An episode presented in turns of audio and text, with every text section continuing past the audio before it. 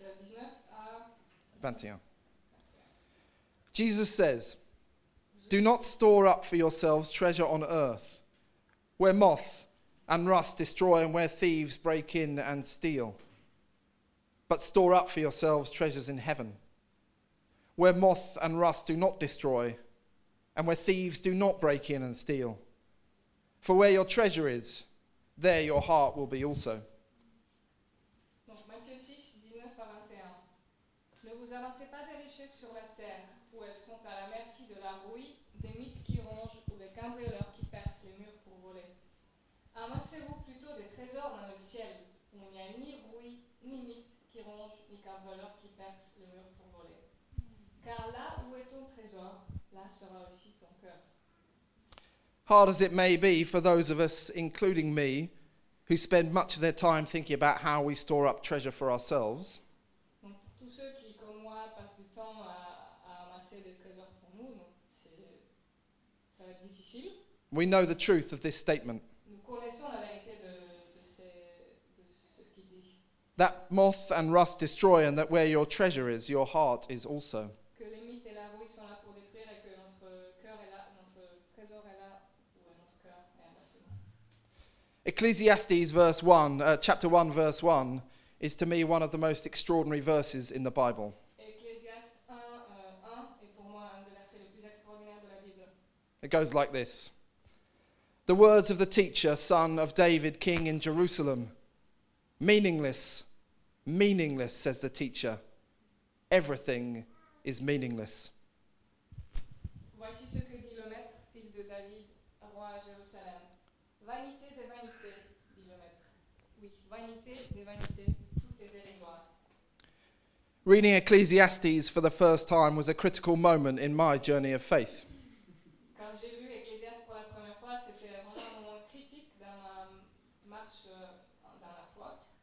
I'd been a Christian for at least 10 years, and yet reading it was like an electric shock.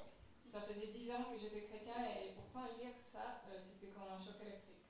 Here was a book that was short, Donc voici un livre qui est court, clear, and incredibly modern, et incroyablement moderne, easy to understand and very relevant. facile à comprendre et très à propos. And for me, I have to say, Et pour moi, je dois le dire, one of the few books in the Bible where I don't need a Bible commentary to understand it.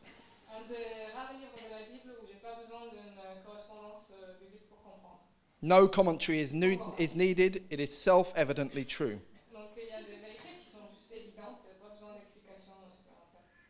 The teacher tries everything to find happiness.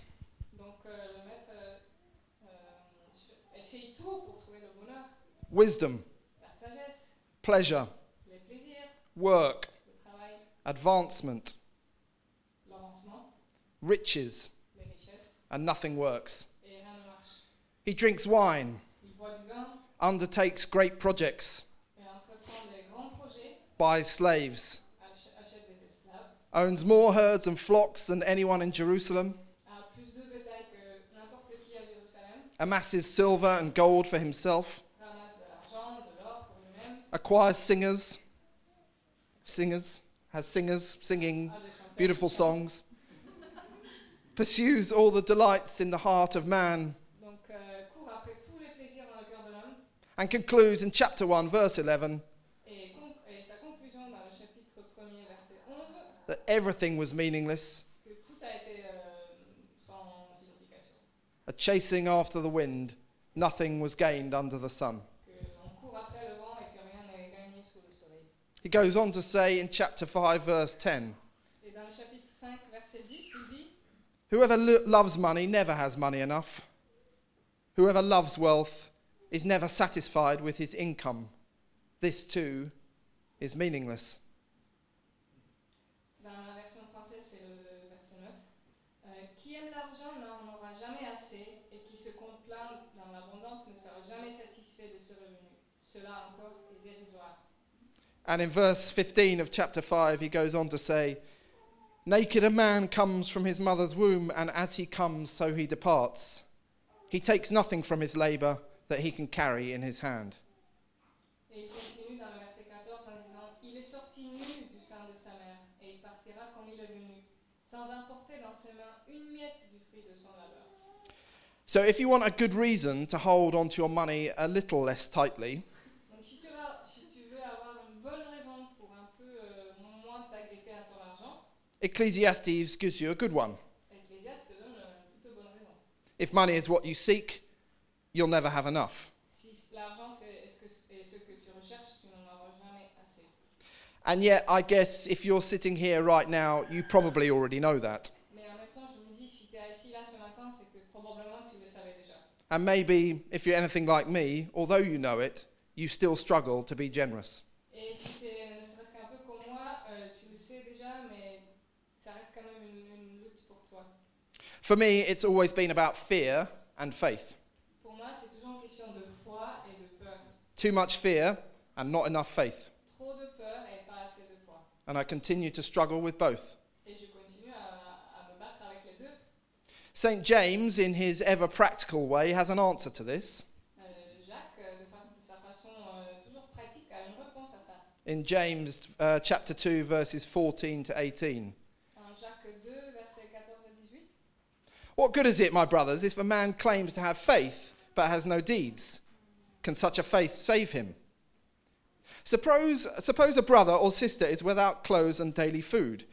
If one of you says, um, if one of you says to him, "Go, I wish you well, keep warm and well fed," but does nothing about his physical needs, what good is it? In the same way, faith by itself, if it is not accompanied by action, is dead.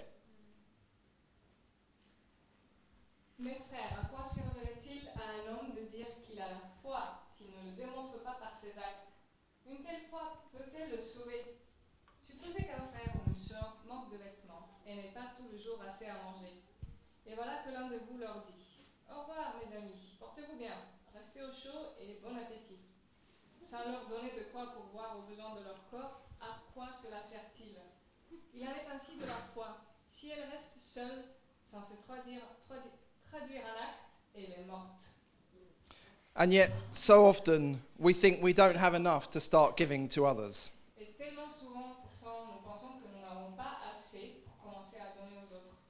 Many years ago, I spent a few years working as an actor. For my first paid job, I was paid £80 a week. Pour mon premier travail, j'étais payé 80 livres par semaine. One of my fellow actors, a dear man called Stuart, faithfully gave £8 of his weekly wage away as an act of faith to God.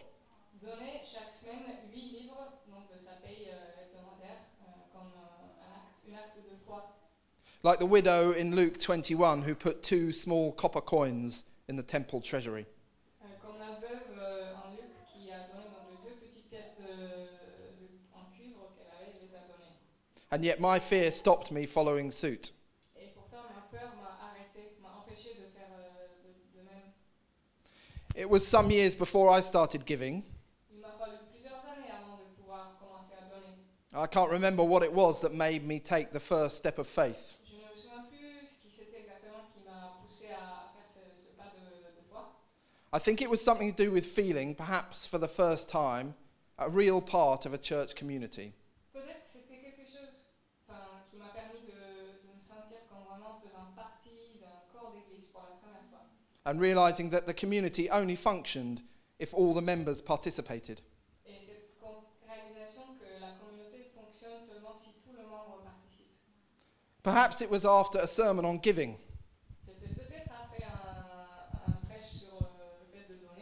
Most churches do such a sermon about once a year. La plupart des églises ont ce genre de prêche au moins une fois par an. It's often an uncomfortable moment for both the preacher and the congregation. C'est souvent un moment un peu, peu commode pour celui qui prêche et pour ceux qui écoutent. The preacher has seen the state of the church's finances Parce que celui qui prêche connaît l'état des finances de l'église. and knows that urgent action is needed to cover the shortfall between income and expenditure. Et il sait qu'il faut agir vite pour euh, pallier ce, ce- le décalage qu'il y a entre les recettes et les dépenses. And the congregation shift uncomfortably in their seats.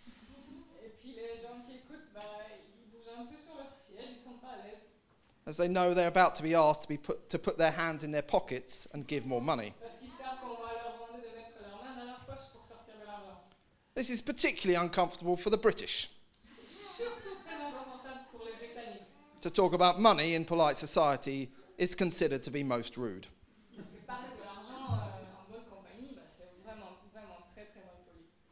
And it's true that the finances of La Cité are precarious. This church does nothing without money from its members. And to be honest, we rely on a pretty small group of regular givers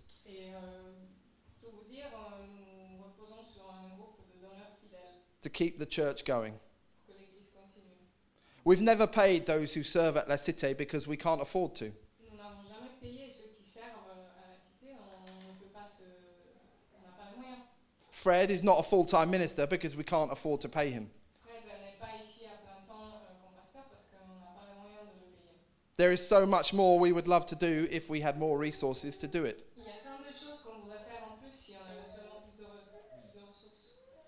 So, if at the end of this sermon you felt you wanted to give some or more money to La Cité, that would be a good thing. Donc si à la fin de mon message vous sentez que vous avez envie de donner, donner ou donner plus, c'est une bonne chose. Often, sermons like this are about tithes and offerings. Souvent, des prêches comme ceci euh, euh, des offrandes ou des- de la dîme. Tithing is the Old Testament tradition La dîme, c'est une tradition de l'Ancien Testament, of giving the first 10% of your income to the Lord. de donner les 10 premiers pourcents de tes revenus au Seigneur. By the end of the sermon, I should be recommending that you should be tithing 10% of your net income Alors, à, à la fin de ce message, donc, je vous encouragerai à donner les 10% de, votre, de vos revenus nets, to your local church, and you should also be considering making offerings over and above this sum to those in need. et vous devrez aussi considérer de faire des offrandes donc, au-delà de ces 10%. Tithes go to the church, and offerings go to the poor and needy. There is a good biblical argument for this, and I pray that the Spirit moves you to act in this way.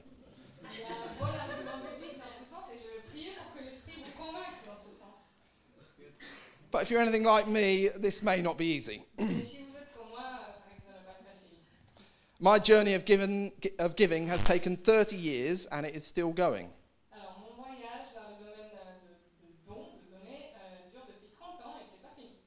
I found the idea of giving 10% or more of my income quite difficult. J'ai trouvé l'idée de donner 10%, voire plus, bah, assez difficile. I still find the idea of joyful giving a difficult one.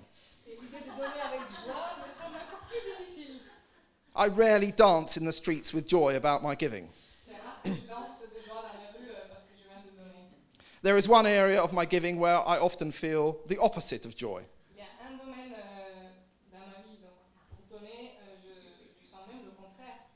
But I give in the expectation that one day I will feel joy. I know that the Lord is encouraging me to go further Je sais que le Seigneur m'encourage à aller au-delà and to be more generous. et d'être plus généreux. Yet, in this, as in many areas of my faith, I move slowly. Mais dans ce domaine, comme dans d'autres domaines de ma foi, j'avance un peu lentement. So, all I want to do this morning is to ask you to think about giving. Donc tout ce que je voudrais faire ce matin, c'est de vous inviter à penser euh, sur le fait de donner. Don't worry too much about 10%. Ne vous prenez pas trop la tête avec les 10%, Don't worry about the numbers.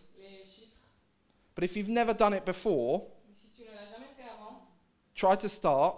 essaye de commencer. And if you're already doing it, Et si tu le fais déjà, do more. And indeed, I'm not even going to tell you that you have to give to this church. Je ne suis même pas là pour vous dire qu'il faut donner à cette église. I'd love it if you did, J'aimerais bien que vous le fassiez, but you may have all sorts of reasons not to do so. mais vous pouvez, pouvez avoir différentes raisons pour ne pas le faire. What I'm saying is the most important thing is a step of faith and the act of giving itself. Ce que je veux dire que ce qui compte le plus, c'est euh, le pas de foi et l'action en elle-même de donner. Try maybe giving 1% more than you did last year.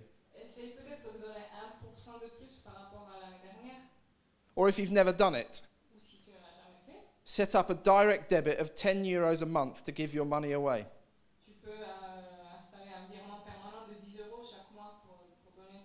Try it for three months. And if at the end of three months you feel you really can't afford it, stop the direct debit. In English, we talk about the carrot and the stick. In ancient times, in order to encourage a horse to move, a carrot was hung in front of its face as an incentive for the horse to move in the direction of the carrot which it wanted to eat.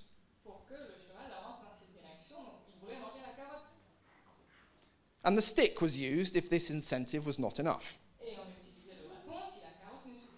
to hit the horse if it slowed down. Most of us respond to either the carrot or the stick or both. So if you're a carrot kind of person, read Malachi 3:10. euh, je t'invite à lire euh, Malachie 3 à 10. Malachie. Bring the whole tithe into the storehouse, that there may be food in my house.